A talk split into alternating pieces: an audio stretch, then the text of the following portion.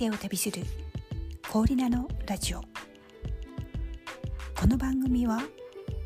旅が好きな50代私コーリナがお休み前のあなたを心地よい眠りへとお連れするラジオです。こんばんは。2月末まで期限のマイナポイント。申請はお済みですか？あこの番組海外から聞いてらっしゃる方が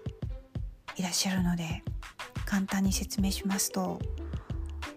本当にざっくりと説明すると、ま日本政府が始めたんですけど、えー、国民の個人情報をですね一つのカードにまとめてしまおうという政策で、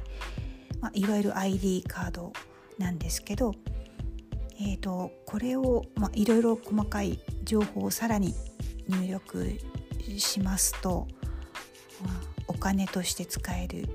ポイントがもらえるっていうことでそれを2月末までにするとまあまあ結構なお小遣いのそのぐらいの金額のあのポイントがいただけるということでそんな、まあ、いわゆるキャンペーンみたいなものがあったんです。マイナンバーカード自体はですね私、えー、結構数年前に発行済みでしたので自分にはこれ関係ないことなのかなって安心してたんですけどどうやらそうではないぞとあの家族に言われまして、えー、慌てて2月末にあのスマホをポチポチとやって登録を済ませたんですけどや個人情報をお上に切り売りする時代になったのかとちょっとじくじたる思いで、えー、ポイントバックまでの手続きは完了していたんです、えー、そこで話が終わりではなくてですねまあちょっと面白いというか厄介なことが2つほど起きまして。えっとまあえーと、子供がですね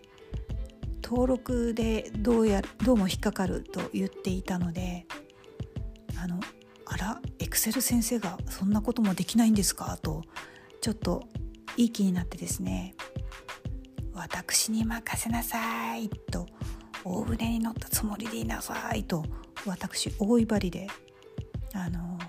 いたんです、えー、デジタルに疎い私もいよいよあこれはあの逆転かと一瞬ちょっといい気になったりもしたんですけどで、まあ、ギリギリになってですね、えー、申請を手伝ってくれとスマホを持ってあのか、えー、駆け込んできたので一緒に登録を済ませていきますとやはりエラーになっちゃうんですね。またエラーになると。でエラーの原因はっていうとカードの有効期限切れだったんですね。これはねどうしようもないと。あのこれは残念だっていうことになりました。あの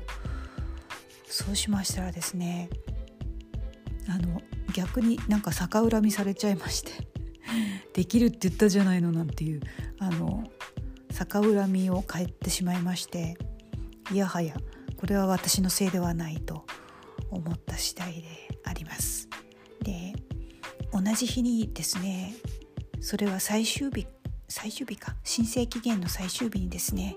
日中私あのコンビニの ATM にちょっと並んでいたんです。で前に並んであの操作してるのが、まあ、ご婦人、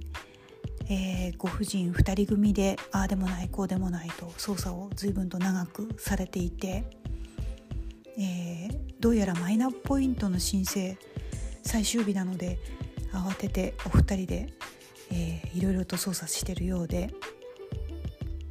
ちょっと ATM なかなか開きそうにないなと思ってきびすを返そうとしたところにですねご婦人の目に留まってしまったんですね。もういいわもう。マイナポイントの申請。わかんないのよね。あなたやってちょうだい」って。急に私に白羽の矢が。なぜ私に来た？えーとびっくりしまして「え私ですか?」そうしたら「そうなのよ。コンビニの店員さんやってくれないのよ」って私に言うわけなんです。でもう残念ながら、えー、ATM での申請は私